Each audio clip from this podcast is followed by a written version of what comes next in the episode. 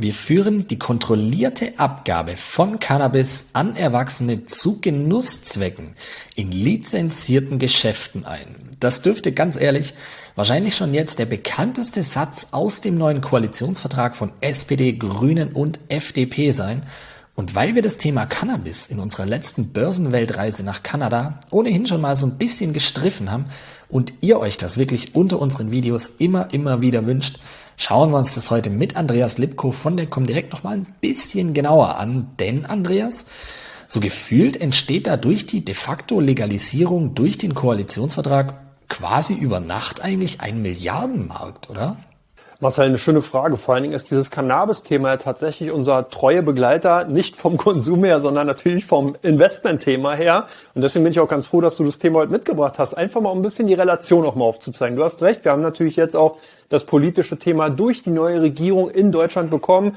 Und insgesamt kann man sagen, dass der Konsum in Deutschland, natürlich hat man hier nicht genau nachgezählt, deswegen ist die Spannbreite auch sehr breit, ungefähr 200 bis 400 Tonnen beträgt. Und das erzielt tatsächlich einen illegalen Gewinn noch von 1,2 Milliarden Euro. Und das ist natürlich schon eine Adresse in Deutschland, die man hier zumindest erstmal versucht, auf diesen Weg zu bereinigen und sozusagen in die Legalität rüberzuführen. Das bedeutet ja auch, dass man darauf Steuern einnehmen kann und noch viele andere Aspekte, die wir sicherlich gleich beleuchten werden. Wie groß schätzt du denn so ungefähr das wirtschaftliche Potenzial von Cannabis ein? Ist es, wenn man so will, ein Wachstumsmarkt?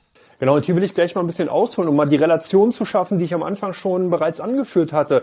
Deutschland eben ungefähr mit äh, zwei, 200 bis 400 Tonnen eben vertreten. In den USA, da sieht so aus, dass da allein LA, also die Großstadt, die man eben durch Hollywood und so weiter kennt, die konsumieren 37 Tonnen pro Jahr und in New York wird man ungefähr nach Schätzung 47 äh, Tonnen los. Das bedeutet, selbst die beiden Gro oder 77 Tonnen, Entschuldigung, selbst die beiden Großstädte in den USA verbrauchen schon 100 Tonnen pro Jahr und das sind nur zwei Städte. Das heißt, der Markt in den USA ist wesentlich größer. Und hier schätzt man, dass ungefähr der Gewinn durch illegale Cannabisverkäufe 8 Milliarden US-Dollar ausmacht, Tendenz steigend, weil nämlich auch Umfragen ergeben haben, dass die dass der Konsum von Cannabis zugenommen hat, dass man einem Tier momentan sagen kann, im Schnitt wirklich von 18 bis 64 ungefähr liegt der Konsum so immer, je nachdem, welche Quellen man ran sieht, zwischen 7 und 8 Prozent im Schnitt.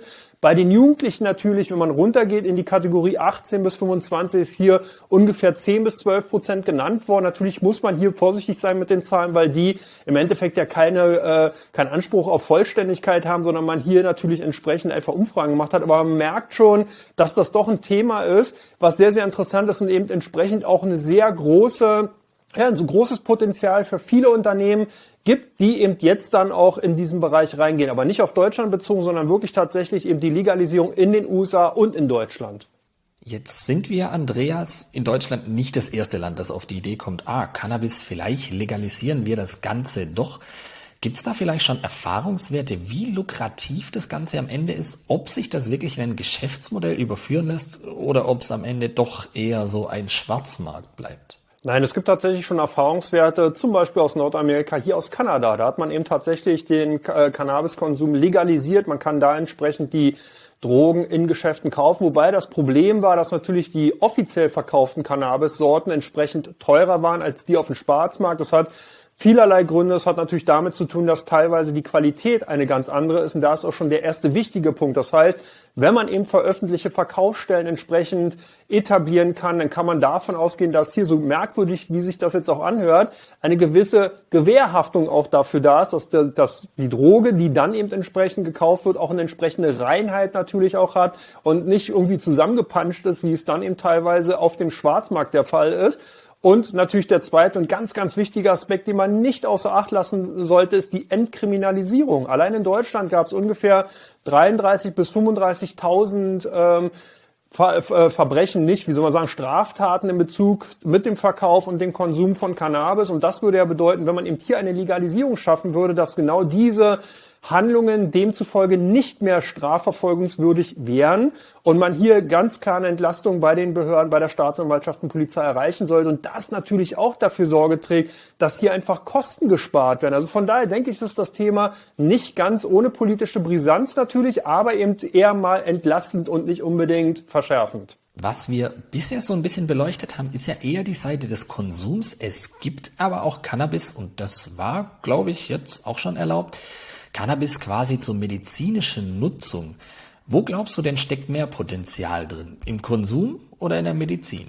Nein, hier ich ganz klar der Fall. Wir hatten ja schon vor einigen Ausgaben mal drüber gesprochen. Medizinisches Cannabis ist absolut aus meiner Sicht heraus genau der wirkliche der Boombringer für die Branche. Hier ist es halt wirklich so, dass sehr, sehr viele Anwendungen im Bereich der Krebsmedizin, im Bereich eben auch psychischer Erkrankungen, aber eben auch Multipler Sklerose oder eben auch bei HIV, wo man einfach Schmerztherapien durch die Anwendung von natürlich jetzt nicht ein Joint, wie man sich das vorstellt, sondern eben die Cannabinoide entsprechend dann äh, ja, wie so man synthetisch herstellt und entsprechend äh, an die Patienten geben kann und die dann wirklich auch eine Linderung bei ihren Schmerzen erfahren, beziehungsweise eben zum Beispiel auch bei dem ganz weit und wichtigen Thema Essstörungen, die dann eben äh, dadurch auch teilweise eben behoben werden können, beziehungsweise gelindert werden können. Also man merkt schon, dieser Markt ist wirklich sehr, sehr groß. Derzeit kommt noch sehr viel aus dem klassischen Pharmabereich. Das heißt, man versucht hier natürlich mit medizinischen Präparaten eben entsprechend äh, da entgegenwirken zu können. Aber zukünftig ist genau dieser Markt natürlich auch durch äh, medizinisches Cannabis ganz klar eben im Endeffekt auch bearbeitbar. Wenn wir uns, Andreas, den Cannabismarkt mal so generell anschauen, wie ist der denn so aufgestellt? Gibt es da einfach ein paar große Marktführer oder sind das eher so alles kleine Startups, die um Kunden und Absatz wetteifern und alle ein immer, immer größeres Stück vom vielleicht auch immer größer werdenden Kuchen abhaben wollen? Natürlich ist es so, wir haben ja hier wirklich einen Markt und ich bleibe auch dabei, dass es eine Boomphase, also ein Boommarkt sein wird. Wir haben die erste Phase jetzt sozusagen überlebt. Das heißt, hier sind viele Unternehmen einfach auch ganz klar buchstäblich abgeflogen, haben hart korrigiert. Ich glaube aber, wir bekommen eine zweite Phase, die wirklich vielversprechend für viele Unternehmen sein kann. Und wie es dann natürlich auch so ist, weil dieses Thema ein Trendthema ist, sind natürlich alte etablierte Unternehmen da drin vertreten, als auch eben Unternehmen, die so ein bisschen, ich sage jetzt mal, als Glücksritter unterwegs sind. Aber was auch ganz spannend ist, nicht nur, dass man ganz dezidiert auf dieses Thema guckt und entsprechend nur in Cannabis-Unternehmen investiert, hat man auch die Möglichkeit, über ganz normale Konsumartikelkonzerne äh, eben investieren zu können. Hier sind Tabakkonzerne mit vertreten, hier sind eben auch Lifestyle-Konzerne mit vertreten, die versuchen, dieses Thema mit aufzunehmen und dadurch hat man eben auch so die Möglichkeit, im Konsumbereich nicht nur unbedingt in die THC, also in die berauschende Cannabiswirkung entsprechend investieren zu können, sondern eben auch in die Möglichkeit, einfach den, ich sage jetzt mal salopp, den Geschmack des Hanfes entsprechend oder eben natürlich auch als Naturprodukt entsprechend dann auch eben nehmen zu können. Und dahingehend sieht man schon, dieses Anlagefeld ist sehr, sehr breit. Ein sehr, sehr breites Anlagefeld. Den Wortwitz rund um Cannabis lassen wir mal kurz links liegen, denn mich würde viel mehr interessieren. Wie erkenne ich denn jetzt als Anleger ein Cannabis-Unternehmen oder eine Cannabis-Aktie, die ich sage, hm, die ist spannend, die könnte was für mich sein?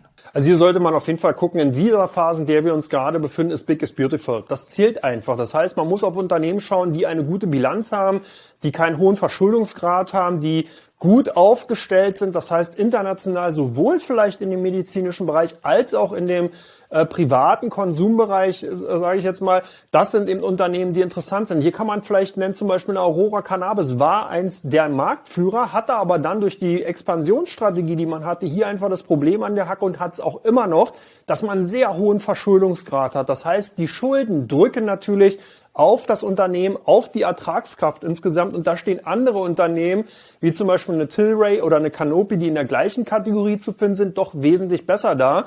Wobei das natürlich keine Anlageempfehlungen sind, sind einfach nur mal Beispiele, die ich hier nennen möchte. Es gibt natürlich auch dann zum Beispiel, weil wir vorhin auch schon mal gesagt haben, Unternehmen, die im Bereich so ein bisschen eher Konsum sind, wie gesagt, eine British American Tobacco oder sogar auch eine Coca-Cola, die ja auch teilweise versucht hat, durch Kooperation in diesen Bereich reinzukommen.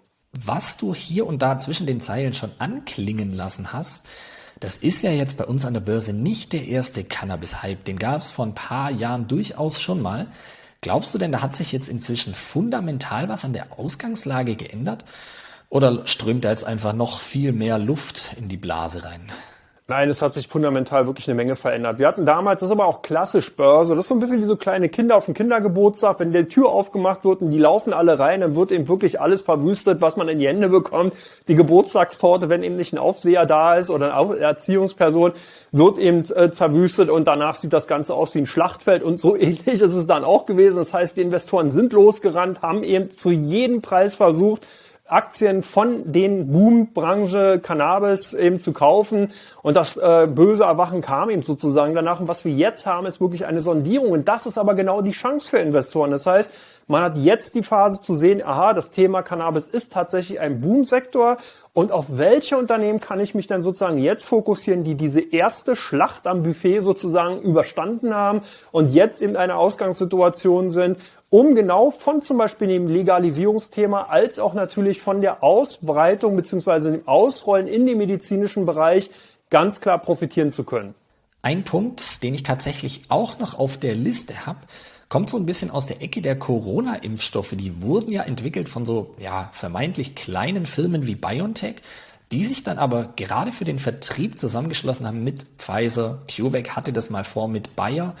Kannst du dir sowas auch im Bereich Cannabis vorstellen, gerade wenn es vielleicht um den medizinischen Nutzen geht? Also das ist sicherlich denkbar und hier sind natürlich Kooperationen auch ganz klar in vorderster Front zu nennen. Es gibt nämlich noch, in diesem Bereich hatten wir ja gar nicht Pharmaunternehmen, die sich diesem Thema angenommen haben. Hier wäre zum Beispiel eine Carrot Therapeutics zu nennen, aber eben auch viele andere Unternehmen, die sich genau diesem Thema annehmen und versuchen durch Isolierung von bestimmten Wirkstoffgruppen entsprechende Medikamente für Konzerne herzustellen. Und das ist eben doch ganz interessant. Da arbeitet man tatsächlich, du hast ein schönes Beispiel genannt, wie bei den Impfstoffpräparaten mit anderen großen Pharmakonzernen zusammen, um eben deren Vertriebspipeline nutzen zu können. Ansonsten ist es natürlich tatsächlich so, dass das Ganze bei vielen großen Konzernen, wie zum Beispiel bei einer Tilray, über Lizenzierungen läuft. Das heißt, die Staaten geben den Konzernen wirklich Lizenzen und sagen, ja, Du musst entsprechend, weil wir reden hier wirklich über Heilmittel und da gibt's Heilmittelgesetze und entsprechend ist man hier ganz nah dran an eben Pharmagesetzen. Das heißt, man muss bestimmte Hygieneordnungen erfüllen, man muss bestimmte Voraussetzungen natürlich auch von der Sicherheit erfüllen,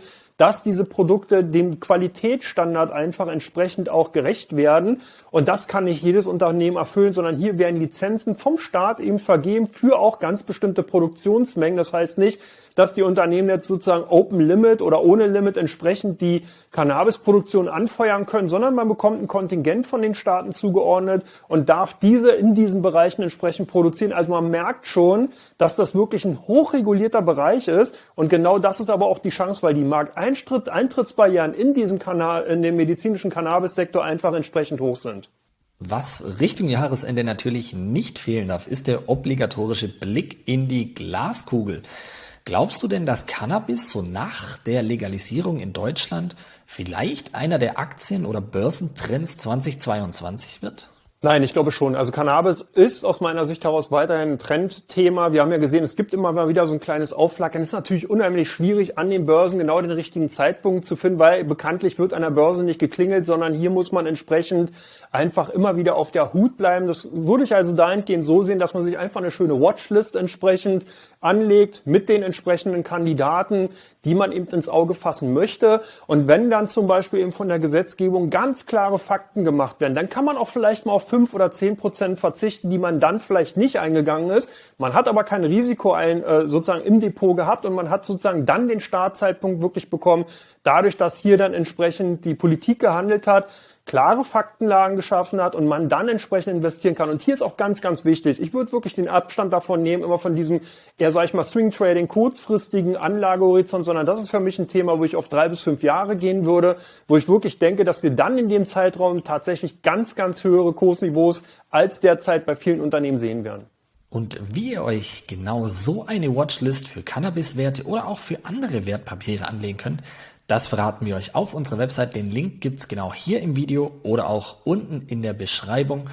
Und dann lassen wir uns mal überraschen, ob die Prognose von Andreas eintrifft, dass wir da in drei bis fünf Jahren vielleicht höhere Werte haben bei den Unternehmen und bei den Aktien. Und ich bin vor allem gespannt, wie ihr das Thema Cannabis einschätzt. Ist das was für euer Depot oder sagt ihr, Finger weg, da habe ich mir sie schon mal verbrannt vor ein paar Jahren? Schreibt es in die Kommentare, schreibt gerne auch weitere Themenvorschläge die wir uns dann wahrscheinlich erst im neuen Jahr zusammen mit Andreas Lipko anschauen können. Und ich sage Dankeschön nach Quickborn. Ich bedanke mich auch, Marcel. Grüße nach Stuttgart.